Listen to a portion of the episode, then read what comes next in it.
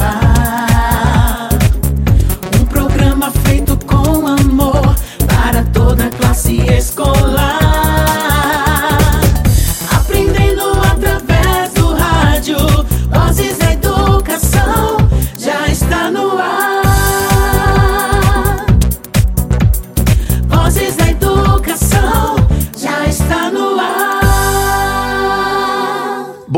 Ouvintes. Boa tarde, você, sintonizado e sintonizada aqui na Tucano FM 91,5. Está no ar mais um programa Vozes da Educação. No programa de hoje falaremos sobre uma temática relevante para todos: a importância da leitura. A leitura é uma ferramenta indispensável e essencial para o desenvolvimento humano. E para deixar o nosso programa ainda mais especial, vamos receber a estudante Maria Antônia, ela que foi nomeada embaixadora da Mostra Literária de Salvador. Vai nos contar tudo sobre esta experiência. Maria Antônia também vai dar várias dicas de leituras e vai falar também sobre sua página no Instagram voltada para esse universo. Se você gosta de ler, não pode perder esse bate-papo no programa de hoje. Então, chama toda a família e vem! O Vozes da Educação já está no ar! Vozes da educação já está no ar. Tá na hora de participar do Vozes da Educação. Conta pra nós qual livro você mais gostou de ler, grave um áudio com um trecho que mais te chamou a atenção e mande pra gente. É só enviar através do WhatsApp 99143 3948, que o seu áudio será divulgado no próximo programa. Para dar início ao programa de hoje, vamos contar com a participação da aluna Ana Júlia Rocha, da escola Professora Raquel. Boa tarde, J. Júnior. Boa tarde a todos os ouvintes do programa Vozes da Educação. Eu me chamo Ana Júlia Rocha, estudo na escola Raquel, sou aluna do segundo ano. Vou declamar para vocês o poema Caixa Mágica de Surpresas, de Elias José. Um livro é uma beleza, é caixa mágica só de surpresas. Um livro parece mudo, mas nele a gente descobre tudo. Um livro tem asas longas e leves, que de repente levam a gente longe, longe. Um livro é parque de diversões, cheio de sonhos coloridos, cheio de doces sortidos, cheio de luzes e balões. Um livro é uma floresta com folhas e flores e bichos e cores. É mesmo um, uma festa, um baú de feiticeiro, um navio pirata do mar, um foguete perdido no ar. É amigo e companheiro. Que lindo poema, Ana Júlia! Parabéns! E você, estudante, você pai, você mãe ou professor que quer participar da abertura cultural do programa Vozes da Educação, é só entrar em contato conosco através do WhatsApp 991 43 3948. Participe! Programa Vozes da Educação. O programa de hoje tem o orgulho de contar com a presença da embaixadora da Mostra Literária de Salvador, Maria Antônia. Boa tarde, Maria Antônia. Seja muito bem-vinda ao programa Vozes da Educação. Eu já começo com uma pergunta bem subjetiva. Quem é Maria Antônia? Olá, boa tarde a todos e a todas que estão ouvindo e J. Júnior também que está apresentando. Eu queria agradecer o convite, estou muito feliz de participar desse programa, muito empolgada, um prazer imenso participar. E eu sempre acho muito difícil me apresentar, mas meu nome é Maria Antônia, eu tenho 21 anos, sou nascida e criada aqui da cidade de Tucano, filha do Sapatão, da Maria, da Daisy. Sou graduanda em fonoaudiologia na Universidade Federal da Bahia e tenho um Instagram literário. Eu sei que as coisas não combinam muito, mas são duas coisas que eu gosto muito, né? A fonoaudiologia e literatura também. A literatura é eu apresento ela no meu Instagram a partir das resenhas que eu faço, né? Porque lá eu compartilho minhas experiências de leitura e também Lá eu sempre tento trazer críticas a respeito dos livros, né? Eu sempre tento fazer uma análise ampla a respeito do que eu tô lendo, fazer uma crítica social, então eu sempre acho importante fazer esses destaques dentro das minhas leituras. E lá tem de tudo um pouco assim, tem a resenha de todos esses livros que eu ando lendo, das coisas que eu ando lendo, e é isso basicamente. Quando você começou sua relação com a leitura? Bom, minha relação com a leitura ela começou muito cedo, porque eu tinha um exemplo aqui dentro de casa, né? Minha mãe Daisy sempre gostou muito de ler, eu via ela lendo. Painho sempre gostou muito de ler, eu via ele lendo jornal principalmente, sempre antenado. E manhã sempre gostou de ler aquelas revistas. É, Sabrina gostava de ler livros espíritas, gosta até hoje, então sempre tive o exemplo. Mas o que eu acho mais importante é que eu também sempre tive muito incentivo. Minha mãe sempre me incentivou bastante a escolher os meus próprios livros, a ler os meus próprios livros. Contar essas histórias para ela também e ver ela contando histórias para mim, mesmo que não sendo lendo assim que histórias que ela criava da cabeça dela. Isso me dava muita vontade de pegar um livro e conhecer a história por mim mesma, e ler e entrar nesses universos. Então, foi mais ou menos dessa forma que eu iniciei nesse mundo da leitura. Eu lembro que eu gostava muito de ler livros lá na biblioteca municipal, que infelizmente está fechada, mas que eu fiquei muito feliz quando eu vi que vai ser revitalizada, vão colocar de pé novamente. Fiquei muito feliz mesmo, porque era um ambiente que eu adorava, era um ambiente aconchegante, né? Que você ia para lá, ficava deitado assim nos puffs, lendo a tarde toda, eu gostava muito. Também, para quem não lembra, o Sala Informática era uma biblioteca, então eu ia muito para lá pegar livro emprestado. Muito por causa desse incentivo da minha família, né, como um todo. E uma coisa também que eu acho muito importante reforçar é a importância de dar livros de presente para a criança, de mostrar que a leitura pode ser algo prazeroso, porque eu tinha esse incentivo também de receber livros como presente e eu amava, eu amava esse movimento, né? E é algo que eu busco fazer hoje em dia também, é presentear crianças com livros. Às vezes a gente coloca esse objeto muito no lugar do estudo. Ah, pega o livro e vai estudar. Mas ele também pode ser algo prazeroso, também pode ser um presente, pode ser algo que você vai ter ali, você vai gostar de ter, vai gostar de ler. Então é isso, né? Eu acho que é o incentivo que me fez gostar muito de ler e encarar a leitura como algo prazeroso. Você tem um perfil no Instagram sobre leitura. Conte um pouco mais sobre isso. O que te fez criar um perfil sobre leitura numa rede social? Então, como eu falei anteriormente, lá no Instagram literário, no litera.toando, lá é o lugar onde eu consigo compartilhar as minhas experiências de leitura, contar a respeito dos livros, fazer minhas análises e etc, etc. Hoje em dia ele tem muitos objetivos, porque também é um lugar de posicionamento político, é um lugar em que eu me posiciono, em que eu falo a respeito das coisas que eu acredito também, faço análises críticas, sociais, como eu falei. E, mas ele não nasceu com esse propósito, na realidade ele nasceu sem querer, foi uma coisa assim, bem orgânica. Porque eu postava no meu Instagram pessoal, quando eu terminava um livro ali, eu só queria um jeito de documentar, de dizer assim: ah, terminei esse livro aqui. Então eu ia e batia uma foto e postava nos stories, porque eu sabia que ia ficar arquivado nos meus stories e eu teria aquele, aquele, aquela data, ah, dia tal, eu terminei o livro.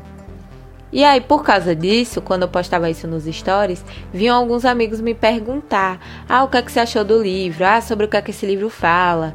Esse tipo de coisa. E eu sempre tinha que ficar repetindo a mesma coisa para todo mundo, dizendo: "Ah, eu gostei, ah, eu não gostei". Então pensei, vou criar um Instagram separado só para isso. E aí eu vou ter quem nesse Instagram? Os meus amigos. Meus amigos vão me seguir e vão ver o que eu tô falando sobre o livro, ou então eu pego e envio para eles minha resenha. Quando eles perguntarem, eu mando para eles. Tanto que eu postava, eu continuei postando nos stories os livros que eu terminava de ler, né? Só que aí foi criando, foi crescendo assim, foi chegando outras pessoas, pessoas de outros lugares, pessoas que não me conheciam, que gostavam das resenhas. E foi orgânica assim a forma como o Instagram se tornou o que ele é hoje. você foi nomeada embaixadora da Mostra Literária de Salvador. Conte-nos um pouco mais sobre essa experiência. Olhe, participar da Mostra Literária como embaixadora foi um grande orgulho para mim, porque é um evento, foi um evento, né, que eu acreditei muito, que eu acredito ainda na potência desse tipo de feira, de evento. Foi 100% online, gratuito. Ainda está lá disponível os vídeos para quem quiser assistir, basta pesquisar Mostra Literária Salvador, você vai encontrar o canal, lá tem todas todas as lives gravadinhas, bonitinhas. Foram momentos muito lindos assim, de muito aprendizado, de muita inspiração para quem tem vontade de escrever um livro, ou então já é autor, ou é professor também, ou é criança que gosta de ler. Tem evento para todo mundo, assim, tem mesas e oficinas para todo mundo. Eu assisti, acompanhei principalmente no sábado, acompanhei também na sexta.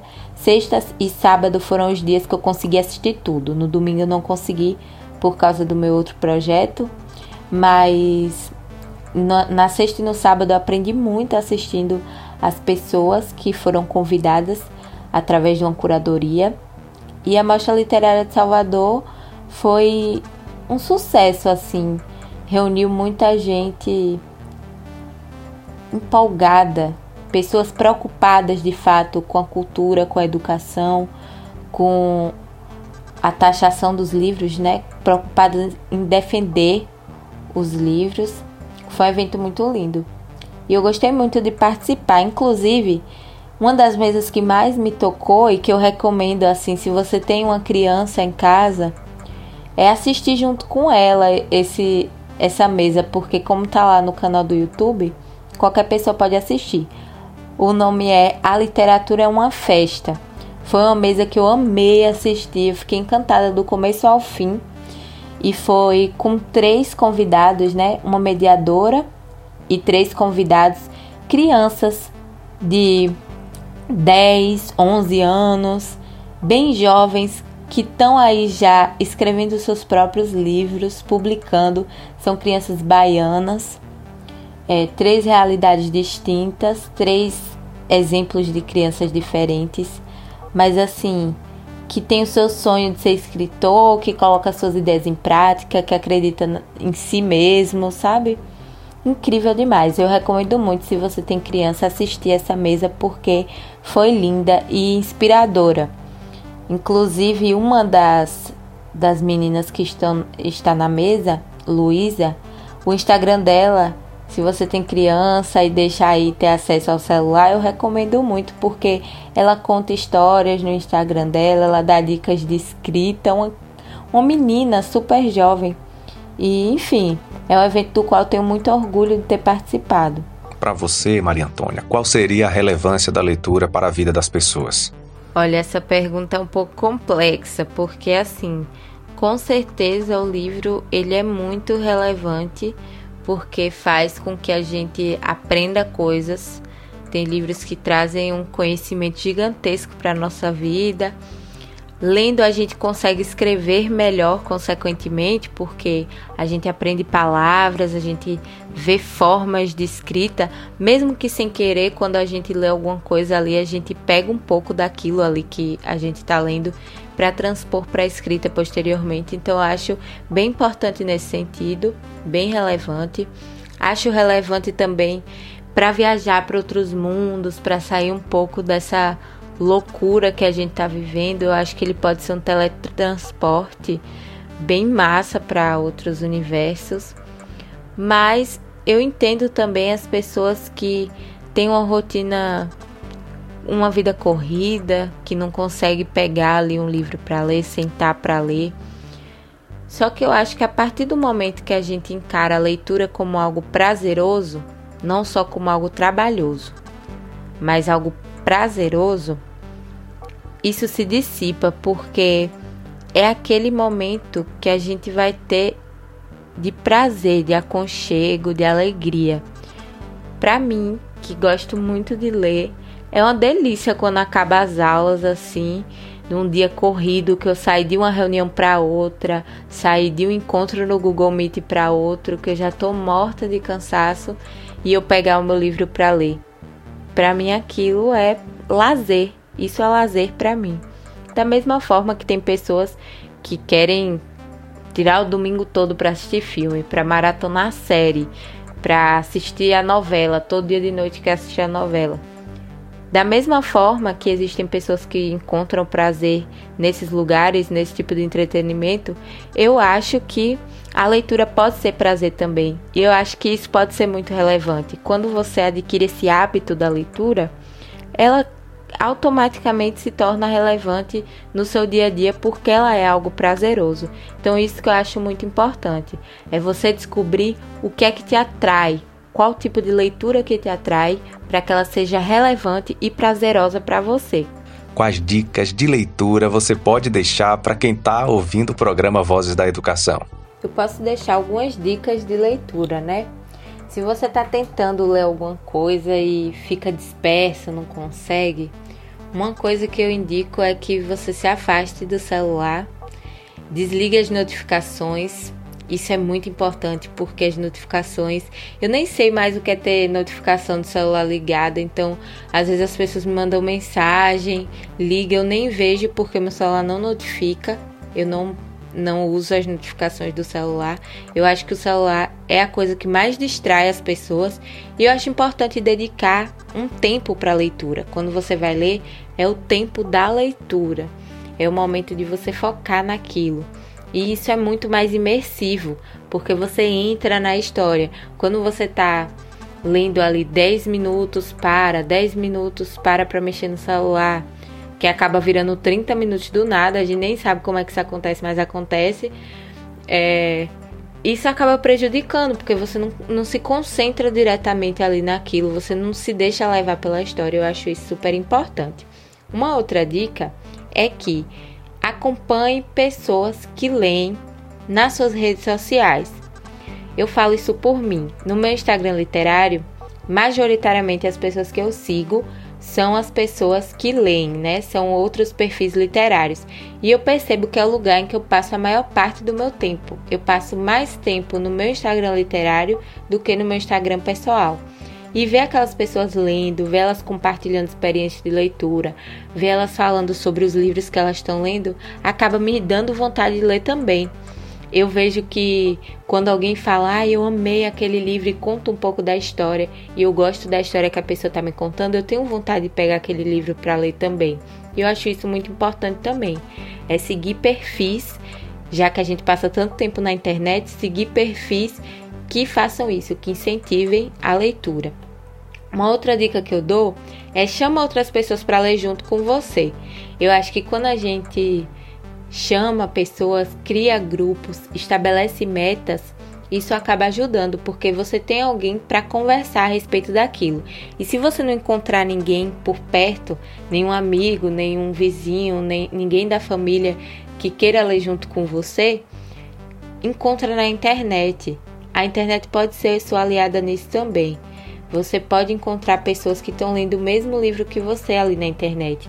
Eu tenho um grupo de leitura coletiva, o projeto Enegrecendo Leituras, mas eu sei que existem muitos outros projetos de muitos outros assuntos, com muitos outros livros, de outras pessoas que se encontram para conversar a respeito dos livros que elas estão lendo, com metas. Eu acho que isso ajuda muito. E uma outra dica que eu posso dar é que sempre leve um livro com você. Ou então sempre tenha um livro em PDF no seu celular, sempre tenha algum meio de estar tá acessando algum livro com você. Porque às vezes a gente está, sei lá, preso numa fila, esperando médico para ser atendido. Sempre vai ter uma oportunidade para você pegar um livro para ler. E quando é em algum lugar que você sabe que corre o risco de esperar, tipo na fila do mercado, esse tipo de coisa, é sempre bom estar tá com um livro junto. E essas são as maiores dicas assim que eu tenho para dar. São dicas que pode te ajudar a ler mais. Outra coisa, você tem algum livro ou autor em especial que marcou a sua vida? Essa pergunta é muito difícil para leitor dizer um livro, um livro ou autor que marcou a vida, porque vem vários. Então eu vou dizer três livros e autoras que marcaram minha vida três mulheres negras incríveis. Uma é Maya Angelou com o livro Mamãe, Eu e Mamãe, que é um livro autobiográfico, um livro em que ela vai contar a história dela e a história do relacionamento dela com a mãe dela, que era uma mulher extremamente forte, de personalidade forte, à frente do seu tempo, que queria mudar o mundo mesmo, queria mudar a forma como as pessoas enxergavam as mulheres negras. E assim, um livro incrível. Um outro que mudou muito as minhas perspectivas, que eu era uma outra pessoa depois de lê-lo, foi o livro Becos da Memória, que é um livro da Conceição Evaristo, uma mulher negra e brasileira.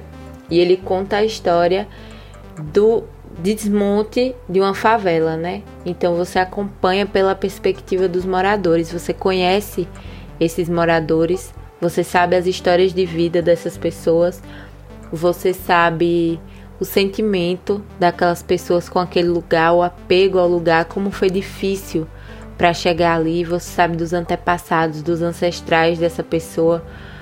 E é um livro triste, um livro pesado, em muitos momentos, mas que ele também tem um pouco de esperança em uma personagem específica, que é a Maria Nova, que é uma escritora, ela tem um sonho de ser uma escritora. Então, só de ter sonhos num lugar como aquele já é algo muito importante. Enfim, é um livro maravilhoso com personagens marcantes que acompanham a gente depois que a gente lê. E o terceiro livro é o livro Um Defeito de Cor, da autora Ana Maria Gonçalves. É um livro que conta a história de Luísa Marim, que é nada mais, nada menos do que a mãe do Luiz Gama. É uma história real, né? Tem um pouco de ficção, ele mistura a ficção com realidade, porque essa história acabou se perdendo em partes com o tempo, mas é um livro que ele mostra muito claramente, com fatos reais, com referências ao fim, parte da história do Brasil, que é a história de pessoas negras que foram negadas, coisas que a gente acaba não, não tendo dentro dos materiais didáticos. Então, acho super importante todas as pessoas terem acesso a esses fatos, essa história dessa mulher, mas também a história do Brasil, porque ela participou da revolta dos malês aqui na Bahia. Foi muito importante a participação dela e são coisas que acabam passando despercebido no nosso material didático, no nosso ensino, muitas coisas que tinham. Eu não vi nada disso na escola. Eu acho super importante a gente ter acesso a essas informações e à nossa história. Que livros você poderia indicar para os estudantes que estão nos ouvindo agora? Bom, como eu sei que tem estudantes aí de todas as idades, de todos os ciclos nos ouvindo, eu vou indicar algumas coisas de acordo com o ciclo. Primeiro, para a educação infantil, eu indico o livro Lulu Leparuzeca, O Mundo no Black Power do Taiô, Bucala, A Pequena Vozes Princesa do. Quilombo do Cabula, Amor de Cabelo e As Tranças da Minha Mãe. Todos esses cinco livros, eles focam na ilustração, né? Porque como são livros para criança a partir de 3 anos de idade, a ilustração é algo bem importante para poder prender. Então eles focam na ilustração, mas os textos também são belíssimos, eles passam mensagem, eles têm rima, tem um apelo, uma coisa que chama a atenção da criança, o que eu acho muito importante, e tem importância, né? São textos importantes. Eu acho cinco livros incríveis, já li os cinco e amo. Para ensino fundamental, eu indico a coleção Black Power, que é da editora Mostarda, e aí tem meio que a biografia de vários, várias personalidades, só que é uma biografia que tá numa linguagem mais acessível, com ilustrações que dá vontade da criança ler, se interessar. Minha prima Maria Júlia, ela tem alguns desses livros, ela ama, é apaixonada. Então tem personalidades como Carolina Maria de Jesus, Nelson Mandela, Martin Luther King, Barack Obama, Dandara Zumbi, Angela Davis, tem Rosa Parks. Nossa, uma série, uma série mesmo de personalidades importantes e numa linguagem acessível, um texto simplificado, conta a história de pessoas reais, de vidas reais, de pessoas importantes e é bem legal essa coleção. Dois outros livros, esse fez parte da minha infância, do meu ensino fundamental, são livros do autor Rubem Alves que falam sobre respeito, sobre respeito à diversidade. Um é O Gato que Gostava de Comer Cenouras e o outro é Como Nasceu a Alegria, um em forma de fábula e o outro cuja personagem principal é uma flor que nasceu com a pétala rachada, que é o Como Nasceu a Alegria, e ela passa por situações desagradáveis ali entre as outras flores, mas é ela que traz a alegria. E é um livro muito lindo, os dois são livros maravilhosos para falar sobre respeito. E o último, do ensino fundamental é o E foi assim que eu e a escuridão ficamos amigas. Esse eu dei de presente para Maria Júlia, ela amou e é escrito pelo autor e cantor Emicida. É um livro lindo porque ele explora a importância do medo e da coragem, que parecem ser antagonistas, mas que eles são muito importantes na vida de qualquer pessoa. É um livro que até eu, como adulta, caio ali na rima, caio nas graças. É um livro muito bem escrito e muito lindo. E por último, para ensino médio, eu recomendo o livro Dragão do Mar, que conta a história do Chico da Matilde, que foi o, o líder da greve dos jangadeiros que causou a abolição da escravatura no Ceará. Então, é uma história curtinha, parece ser um livro infantil quando a gente olha, para criança mais nova, no caso, mas que ele traz essa história como pano de fundo no meio daquela rima. É um livro bem bonito. Eu sou apaixonada por ele. Para quem gosta aí de um terrorzinho de leve, eu indico Coraline. Tem a animação, muita gente conhece, mas eu indico o livro, que é uma história assim de terror mais leve, mas é bem envolvente. Indico também o livro Bruxa Cata, para quem gosta muito de Harry Potter, esse livro aí é maravilhoso porque tem uma outra forma de ver o bruxo, né? São adolescentes que são bruxos também, mas é totalmente diferente de Harry Potter, assim, a forma de ser bruxo, os feitiços, o que tem que fazer, os rituais, é muito legal, eu, eu adoro. O livro Cartas para Martin, que ele é um livro que discute várias pautas sociais dentro de um livro de adolescente. Então, é um livro bem importante, eu gosto bastante dele. Tem resenha lá no meu Instagram, quem quiser ver. Bruxa Cata também tem resenha. Muitos deles aí tem resenha, viu? É só ir lá dar uma olhada. O livro Fantasma também e o livro Heroínas Negras Brasileiras. Os dois discutem também temáticas muito importantes. O livro Heroínas Negras Brasileiras ele é em formato de cordel, então acho muito massa para quem quer trabalhar em sala de aula. E para é, a educação dos jovens e adultos aí, os adultos que estão estudando, que estão nessa empreitada de estudo. Eu deixei já como indicação os três livros que mudaram minha vida. Eu acho que esses três livros com certeza podem mudar sua vida também. E eu vou indicar uma autora, que é a autora Conceição Evaristo.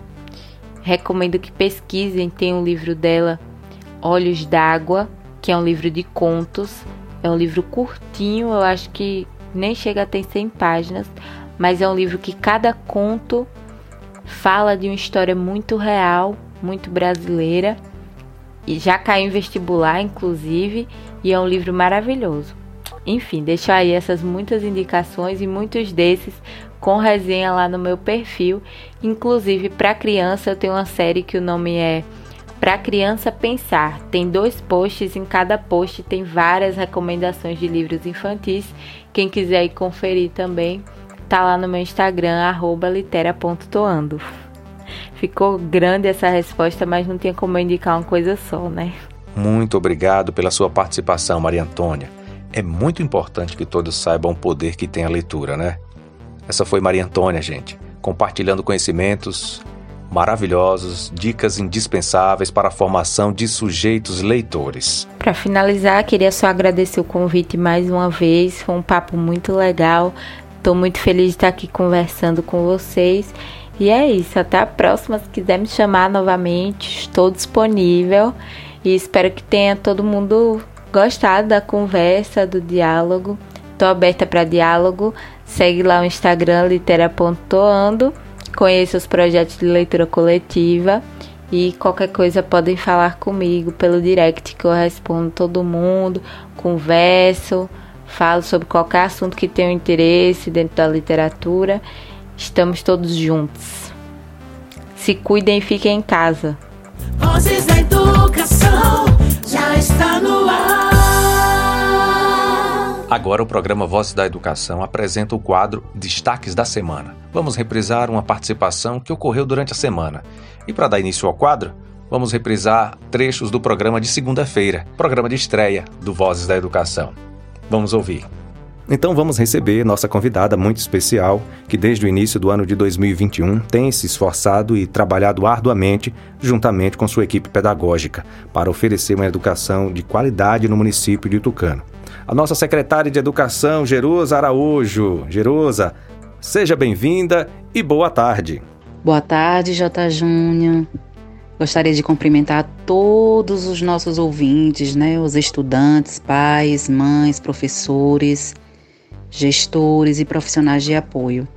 Hoje é um dia muito importante para a educação do município de Tucano, pois estamos dando início a um trabalho fundamental nesse processo de ensino remoto, que é o nosso programa de rádio educativo Vozes da Educação. Jerusa, quais os principais desafios e perspectivas da educação municipal neste início de gestão em meio à pandemia do coronavírus? São vários os desafios nesse momento de isolamento social em que os nossos estudantes estão totalmente fora da escola. E o programa de rádio Vozes da Educação é apenas uma das ações que a Secretaria Municipal de Educação vem desenvolvendo nos primeiros meses de sua gestão. É importante destacar algumas ações que estão sendo executadas por esta secretaria. Dentre elas, a elaboração do Caderno Pedagógico 1, a realização da Jornada Pedagógica 2021, a entrega de kit pedagógico para alunos de educação infantil e educação especial, a formação do Comitê Intersetorial do Ensino Remoto, bem como a elaboração do Plano Intersetorial para o Ensino Remoto, a elaboração do protocolo de enfrentamento à Covid-19 no contexto escolar. Claro que foi uma parceria com a Secretaria Municipal de Saúde, Tivemos também a elaboração e a realização da prova de certificação do nono ano IEJA, visitas do técnico de informática nas escolas para fazer a manutenção, ampliação e instalação das redes de acesso à internet, confecção e distribuição das capas padronizadas para os cadernos pedagógicos, participação das reuniões ordinárias e extraordinárias dos conselhos municipais, montagem e distribuição dos kits de alimentação escolar. Também estamos né, nesse processo de planejamento do programa e efetivação desse programa de rádio educativo, que tem a parceria com o Comitê Intersetorial do Ensino Remoto, planejamento de eventos e ações educacionais na TV Web. Tivemos também a eleição do CACS Fundeb, a produção dos organizadores curriculares essenciais para nortear o ano letivo contínuo de 2020-2021, formação com os professores da sala de recurso, abertura de novas turmas da EJA na zona rural, enfim. E várias outras ações que estão sendo é, planejadas e efetivadas para que todos os estudantes eles tenham acesso ao conhecimento e aos seus direitos de aprendizagem. Jerusa, e como surgiu a ideia de criar um programa de rádio direcionado para a educação? A pandemia do novo coronavírus, que impactou diretamente o modo de pensar e fazer educação, sobretudo diante da impossibilidade de encontros presenciais na escola. Hum. Por isso, são várias as estratégias para promover ações educativas, proporcionando aprendizagens, construções e compartilhamento de conhecimentos. Além das aulas online, cadernos pedagógicos e outros instrumentos utilizados no ensino remoto, uhum. o programa de rádio visa somar esforços para alcançar o maior número de estudantes possíveis, considerando que, pelas diversas situações de vulnerabilidade social e econômica, muitos alunos não dispõem do acesso à internet para a participação das aulas online.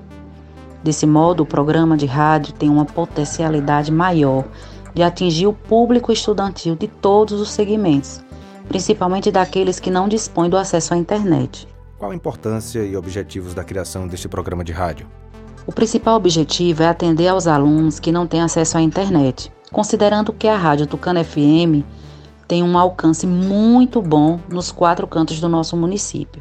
Mas nós também temos outros objetivos. Sei propagar conhecimentos relacionados à área da educação, promover momentos educativos através de entrevistas, palestras, contação de histórias, músicas e reportagens, difundir informações para professores, estudantes, família e toda a comunidade escolar e civil, além de compartilhar experiências educativas das escolas municipais de Tucano. Qual é o público-alvo do programa? Aproveite e faça as considerações finais e um convite para este público ficar ligadinho no programa. O programa Vozes da Educação foi criado para atender estudantes de todos os segmentos: educação infantil, fundamental 1 e 2, uhum. EJA e educação especial, inclusive a todas as famílias. Ah. Tendo em vista que, mais do que nunca, o apoio da família no ensino remoto é de extrema importância. Por isso, J. Júnior, gostaria de aproveitar o espaço para convidar todas as famílias que ouçam o programa Vozes da Educação de segunda a sexta, das 17 às 18 horas. Agradecemos a participação da nossa secretária de Educação, Jerus Araújo. E você, o que gostaria que fosse discutido no programa Vozes da Educação? Para isso, basta entrar em contato através do WhatsApp 991 43 3948 e nos contar a sua sugestão. Vozes da Educação já está no ar. Pois é, gente, encerramos a semana com chave de ouro, com a presença da estudante Maria Antônia, embaixadora da Mostra Literária de Salvador, ela que deu várias dicas de leituras aos ouvintes do programa Vozes da Educação, bem como mostrou quanto é importante o contato com o mundo da leitura para o desenvolvimento dos indivíduos. Tivemos também o destaque da semana. Hoje, sexta-feira, último programa dessa semana. A gente agradece a sua audiência, Convida você, segunda-feira, 5 da tarde, a gente está aqui de volta com o programa Vozes da Educação. Um bom final de semana para você, fiquem todos com Deus e até segunda-feira. Tchau, gente! Você acabou de ouvir pela Tucano FM, programa Vozes da Educação.